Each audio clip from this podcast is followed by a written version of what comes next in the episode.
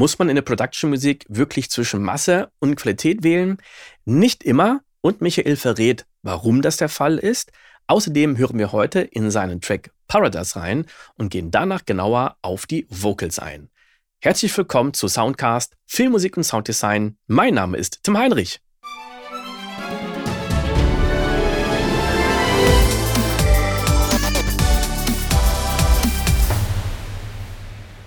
Ja, und ich denke auch, nicht aufgeben. Also wenn man jetzt mal was, was rausgeschickt hat, ja, ich, ich, ich höre das auch mal so oft und ich meine, bei, bei mir war das ganz oft, dass irgendwelche Akquise-Möglichkeiten nicht funktioniert hatten oder erst nach Jahren oder nach noch nach zig Jahren hat dann irgendwas erst funktioniert. War ja bei dir wahrscheinlich auch so, dass äh, genau. einige Sachen erst nach, nach langer Zeit funktioniert haben. Das ist ein Numbers Game. Ihr müsst euch das so vorstellen, das ist eine Kaltakquise, so eine E-Mail. Ähm, ihr schickt 100 E-Mails raus, ihr kriegt vielleicht 10 Antworten, davon äh, könnt ihr vielleicht mit 5 oder 3 Libraries arbeiten, das ist schon viel. Weil ihr habt ja nur 24 Stunden, 7 Zeit, ihr könnt ja nicht 10, 20, 30 Libraries bedienen. Ihr müsst die auch nicht bedienen, sondern nur vielleicht so eine Handvoll an Verlagen, äh, mit denen ihr zusammenarbeitet und dann macht ihr halt Erfahrung mit denen, dann merkt ihr, okay, lohnt es sich vielleicht für die weiterzuarbeiten, haben die mir viele Placements gebracht oder Tantiem und haben die ein gutes Subverlagsnetzwerk, dass meine Musik auch international halt gespielt wird. Und dann reicht das vollkommen. Ich habe anfangs auch super viele E-Mails rausgeschickt. Dadurch, dass ich das Glück hatte, dass ich ziemlich schnell diese ersten beiden Placements mit Spider-Man und Robocop damals hatte, ging es ein bisschen schneller. Aber das muss ja nicht sein. Man muss ja nicht diese AAA Hollywood-Placements haben, um Kohle zu verdienen. Ne? Es gibt Leute, die machen ja. nur ganz normale Produktionsmusik, ich sage jetzt mal nur was ja auch qualitativ auch sehr hochwertig sein kann. Und äh, wenn ich nur das machen würde, wäre mein Leben mit Sicherheit ein bisschen stressfreier, als wenn ich äh, so viel halt fokussieren würde auf, auf Trailermusik. Aber mir macht es halt auch Spaß und bin natürlich auch super schnell geworden und brauche heutzutage eigentlich nicht mehr als vielleicht eine Session von vier bis acht Stunden, bis ich so einen Titel fertig habe. Natürlich gibt es auch Titel, die brauchen so 14 Tage oder so. Da kommt es auf den Verlag einfach an. Ne? Aber ja, ist ich, einfach ich fand's aber Erfahrung. Ja, ich fand es gerade gut, dass du gesagt hast, das muss ja nicht alles Trailer-Musik sein, weil es ja in Production-Musik so viele verschiedene Titel gibt und, und Anforderungen.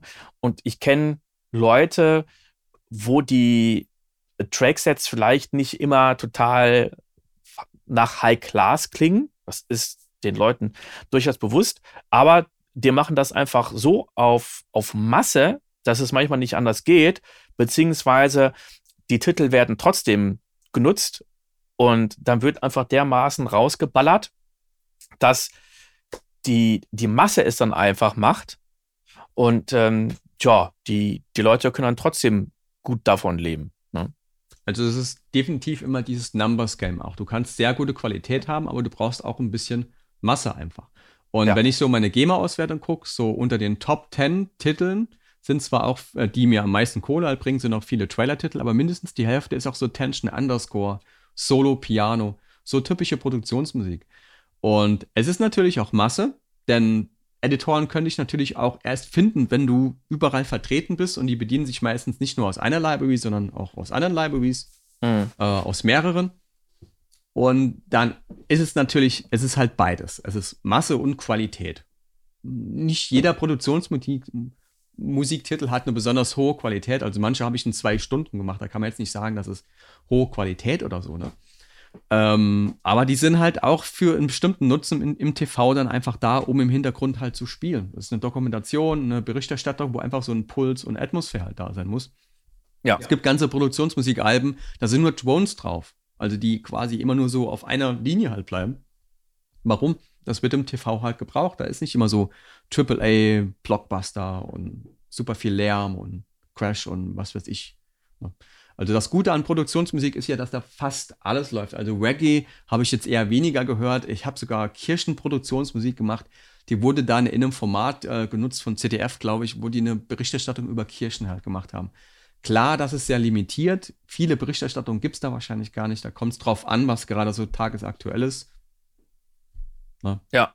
Ähm, Im Prinzip läuft fast alles. Manches mehr, manches weniger, aber so die Top 3 Genres sind eigentlich Solo Piano. Warum? Emotional. Liebe im Fernsehen wird immer gezeigt. Piano versteht jeder. ähm, Rock.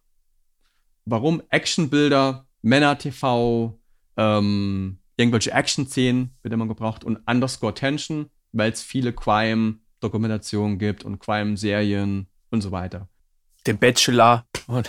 Bachelor wird, wird super oft Trailer-Musik von, von mir zum Beispiel benutzt, wenn irgend so eine Entscheidung halt ansteht oder so. Ja. Sowas. Ne? Oder ja. äh, das gibt es ja auch weltweit das Bachelor-Format. Ne? Wenn ja, man das zum Beispiel Tracked auf Tunes hat oder so oder irgendwo anders auf Track.io, dann sieht man, was wird hier so wie genutzt und dann hast du auch so ein bisschen Erfahrungswert und weißt, okay, was würde sich vielleicht lohnen zu machen. Also ich empfehle immer auch zu tracken, sobald ihr was äh, mit einem Verlag draußen habt, der eure Musik als Produktion oder Trailer-Musik halt rausbringt, trackt das auf diesen Detection-Sites wie zum Beispiel tunesat.com, äh, trqk.io, also track.io heißt das. Und dann weiß man auch, okay, welcher Verlag lohnt sich, da kann man auch Free Accounts machen. Das muss man nicht unbedingt die, die Bezahlversion halt davon machen. Ja. Da habe ich eine Idee, äh, weil ich das ein sehr wichtiges und interessantes Thema ist. Bevor wir da gehen, lass uns mal kurz einen Turning Point machen. Hm? Du hast ja eine Produktion von dir offen, also das mhm. Cubase-Projekt. Und dann lass uns doch mal erstmal reinhören in den Track. Mhm. Und ja, dann kannst du ein bisschen was zu dem Konzept, zu der Entstehungsweise erzählen. Und ich glaube, es ist sicher noch interessant für den einen oder anderen, ja, mit welchen virtuellen Instrumenten und Plugins, Effekten und so weiter da gearbeitet worden ist. Genau, also zum Titel, der heißt Paradise, der ist äh, veröffentlicht in der Universal Production Music UK. Wurde jetzt auch witzigerweise rausgepickt für die Hollywood Music and Media Awards, nominiert in der Kategorie Best Epic Orchestral. Und äh, ich würde sagen, wir hören einfach mal rein. Da ist, äh, das ist Epic Vocal Pop, also mit einer Sängerin Silvia Navajo drauf, mit äh, echten Spuren, also hat die echt eingesungen. Es sind keine Samples oder so. Und äh, hören wir einfach mal rein, würde ich sagen.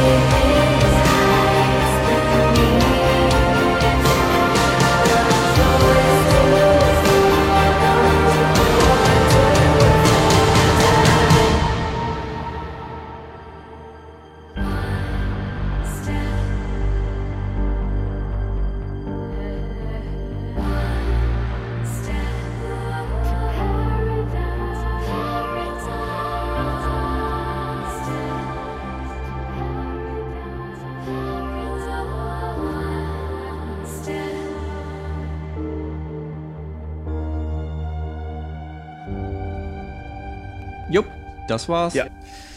Sehr, sehr geiler Track und die Vocals sind hier natürlich outstanding. Also die Silvia Narrow, die arbeitet ja auch für Bleeding Fingers, ne? Genau, die hat für Bleeding Fingers gearbeitet. Äh, mittlerweile ist sie komplett selbstständig. Und ja, ich arbeite super viel mit ihr. Die liefert halt extreme Qualität. Also wenn ich ihr das Instrumental schicke, habe jetzt, ich glaube, auch noch zwei neue Songs, die demnächst mit Universal rauskommen. Äh, ist einfach outstanding. Also das ist einfach, sie kann das super gut übersetzen, halt dieses epische Genre. Ähm, kann natürlich nicht jeder Sänger. Jemand, der halt mehr so Opera oder so klassisch macht, dann würde das anders ja. klingen. Ne? Und so hat sich das halt mit den Jahren entwickelt, dass man so immer so mit den zwei, drei Favorite-Sängern zur Arbeit, zum Beispiel auch Alina Lesnick, mit der arbeite ich viel. Ähm, ja, äh, wo es halt auch Spaß macht, diese Kollaboration. Und man merkt halt, dass einfach was, was super Geiles dabei entsteht halt. Ne? Wie viel hast du ihr vorgegeben? Hast du gesagt, äh, mach mal, hier ist der Text? Oder hast du mhm. das mit Melodien eingespielt oder schon mal so voreingesummt? Ähm, das ist unterschiedlich. Eigentlich mag ich es, dass ich äh, der Sängerin das Instrumental schicke und ihr volle Freiheit lasse. Und sage, mhm. okay, es kommt natürlich auf die Sängerin an. Bei manchen Sängerinnen weiß man, okay, da muss man so ein bisschen führen. Und manche machen gern so ihr eigenes Ding. Ähm, dass ich gern so den Input von der Sängerin selbst habe und sage, okay, mach dein eigenes Ding und wir gucken, wo es halt landet. Das klappt ziemlich oft, äh, nicht immer, aber ziemlich oft. Jetzt bei den neuen Universal-Projekten, äh, das Album heißt Ignite und die zwei Titel heißen Hero und Just a Lie, war es tatsächlich so, dass ich vorab eingesungen habe und auch mit den Text geschrieben habe, die Hook und natürlich autogetuned und so weiter, weil es halt, ich bin nicht der beste Sänger. Und wir dann daraus so eine gemeinsame Sache gemacht haben. Aber tatsächlich die Hook war dann von mir und sie hat das nochmal so bearbeitet, dass es halt ihr, ihr eigenes Ding halt wird und dann super geil klingt. Ne? Also ich komme ja eigentlich aus der Pop-Schiene äh, von, von damals, von schon mit 16 damit angefangen und habe auch deutsche Texte und Titel geschrieben und selbst gesungen. Dann halt auch einfach gemerkt, okay, ich bin nicht der weltbeste Sänger. Und so ist das dann entstanden, dass ich halt mhm. Instrumentalmusik halt weitergemacht habe. Und ja, also es ist, man muss das als Kollaboration sehen. Also man arbeitet zusammen jemandem zu viel Informationen geben und zu viel zu sagen, das musst du so machen und so und so, äh, dann ist dann vielleicht der falsche Partner einfach. Ne? Also ich ja. arbeite mit den Leuten zusammen, wo ich weiß, da kommt super gute Qualität halt dabei raus. Ja, ja lustig, dass du sagst, du machst deswegen Instrumentalmusik, weil du nicht der beste Sänger bist, weil es bei mir ja. genauso ist. Ich habe nie großartig Popsongs geschrieben. Ich habe früher mal irgendwie selbst gesungen, wenn man das so, so nennen kann. Und ja. äh, es, es, gab auch noch irgendwelche Mehrspuraufnahmen. Das, das habe ich dann ganz schnell irgendwann aufgegeben. Und dann, dann ist es auch schwierig, irgendwie richtig geile Songs zu schreiben. Ne? Also es, es klingt doch anders, wenn es dieselbe Melodie, die von jemand richtig geil gesungen wird. Ja, insofern kann ich das verstehen, dass du sagst, du, du gibst das weiter und äh, du hattest auch den, den geilen Sound angesprochen. Dann lass uns vielleicht mal mit der Stimme anfangen. Mhm. was denn da drauf liegt. Denn die klang ja auch passend zu dem Instrumental sehr groß und breit. Also sehr wahrscheinlich Delays, Rooms. Ja, ja. Also ja. Stimme an sich halt zu mixen ist halt schon dann wieder sehr schwer, vor allem in einem großen orchestralen Gewand, weil das Orchester ja schon sehr laut ist. Ne? Was ich prinzipiell bei Stimmen so mache, ich habe eine Gruppe dann, wo ich die Stimme halt hin, hinroute, einfach. Und dort liegt bei mir super viele Standardsachen außer einer Sache. Also jetzt sind nur drei Sachen drauf. Da ist der Vintage-Kompressor von Cubase mit drauf, von Pro. Ne? Mhm. Äh, Setup Strong Lead Vocals. Der pusht das natürlich dann so ein bisschen raus. Mhm. Dann habe ich einen De-Esser drauf. Äh, Female S, weil ich von ihr so ein paar S-Laute rausmixen musste. Aber Lustig, das war aber auch der, der interne von, von Steinberg. Genau. Ich, ich muss gestehen, genau. ich habe den nie genutzt, aber nicht, weil ich mich dagegen entschieden habe, sondern ich mhm. habe einfach andere und, und mich nicht drum gekümmert. Aber vielleicht für den einen oder anderen interessant, hey, cool, der Michael Maas, äh, Maas der nutzt den internen Steinberg, der Esser. Genau, also ich nutze für die meisten Sachen tatsächlich die Cubase internen Sachen, weil ich die aus einer Limitierung von vorherigen Jahren nur nutzen konnte. Ich hatte kein Geld, andere zu nutzen. Mhm. Und hatte dann Cubase Standard, Cubase Artist und ich glaube, in der Cubase Artist Version hast du auch schon super viele Sachen drin. Irgendwann habe ich abgegradet auf die Pro-Version, habe gemerkt, okay, die Sachen sind so gut von, von Steinberg. Du brauchst gar keine anderen Sachen. Außer, was es halt ausmacht für ein Reverb. Ich benutze nur ein Reverb, das ist der von Valhalla. Der ist der Valhalla Schimmer. Das ist eine Teilemulation aus diesem Black Hole. Ne? Aus diesem Eventide Black Hole, den ich auch mal in analo analoger Version halt hier hatte. Da gibt es auch ein, ein, ein, Setup oben, ein Preset, das heißt Black Hole. Ich benutze aber Concert Hall. So vom Mix her äh, so 15 bis 20 Prozent und die Größe vom Raum ist halt 30. Und das benutze ich auf all meinen Trailer-Sachen, egal wo, ein bisschen unterschiedlich vom Mix und von der Raumgröße. Aber das ist halt so dieser Hollywood-Kino-Sound und das Plugin kostet 50 Dollar von Valhalla. Ne?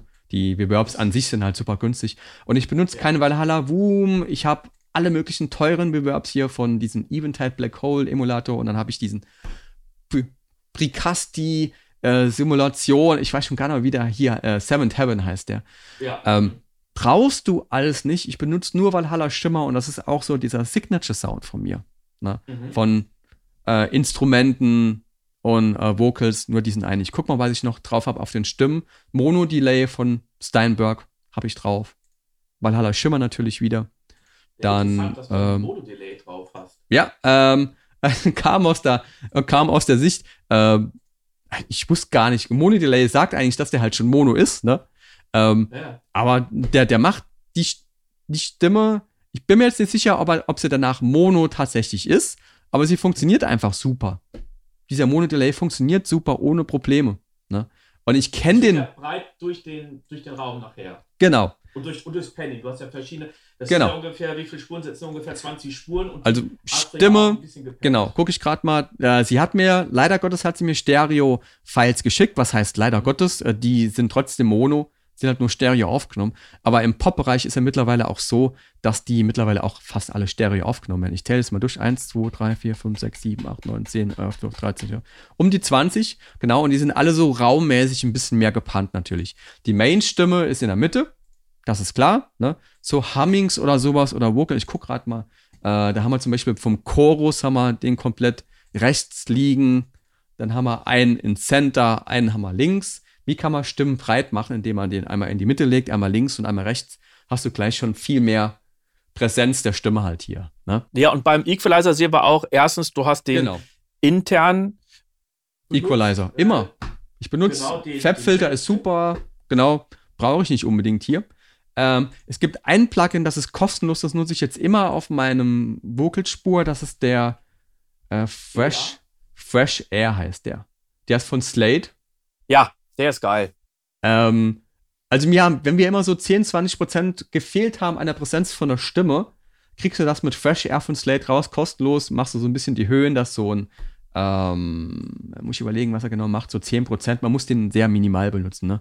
Minimal Höhe, ja. minimal äh, Mithöhe hier. Äh, das ist ein, jetzt muss ich schon mal überlegen. Genau, wir haben ja zwei Regler. Seiter. Genau, du hast zwei, zwei, genau. zwei äh, Regler für für die Mitten und für die Höhen. Äh, perfekt für minimal benutzen. Ne? Aber ja, hatte ich auch schon mal ein Video zu gemacht und es ist interessant, weil manchmal auf einmal Strings auf einmal ganz anders klingen. Also manchmal negativ, man muss ja echt aufpassen. Und vor allem ist diese Gefahr ja genauso wie es manchmal so ist, wenn etwas lauter ist, dass es gleich geiler klingt. Es klingt eigentlich manchmal so, ach, mehr Höhen drin. Da denkt man so, ach, das ist ja gleich viel, viel geiler. Aber das andere, was ich auch noch interessant fand bei dir, äh, beim Equalizer, da ist wenig gewesen. Du hast minimal genau. die Bässe abgesenkt, äh, Töne angehoben, ja. was auch wiederum zeigt, wie wichtig das Originalsignal ist, äh, wenn ich bei mir irgendwelche Videos habe, Sit-ins oder was auch immer, wenn sich äh, Leute, Studenten mal Produktion angucken, dann sind manchmal die Leute enttäuscht, wie wenige Plugins ich drauf habe ähm, äh, gut, manchmal äh, ist äh, im Direct Offline Processing ja manchmal passiert einfach wenig, weil das Originalsignal einfach so geil ist. Wir haben, sagen wir, eine geile oder tolle Sängerin ähm, oder einen super Gitarristen, dann noch das ein oder andere schöne Mikrofon, Preamp. Naja, also mittlerweile kannst du da ja eigentlich auch nicht mehr viel falsch machen bei äh, Preamps und, und den Wandlern. Und wenn das schon stimmt, dann muss man ja gar nicht mehr so viel machen nachher. Ne? Das war der vierte von acht Teilen. Im fünften Teil geht es um den Trackspacer von Bass Factory, die Wichtigkeit von Social Media und das Instrumental des Tracks und Mixing. Wenn dir diese Folge gefallen hat, dann bewerte diesen Podcast bitte positiv auf Spotify und natürlich würde ich mich auch sehr über eine Weiterempfehlung bei Freunden und Kollegen freuen. Bis zum nächsten Mal. Ciao!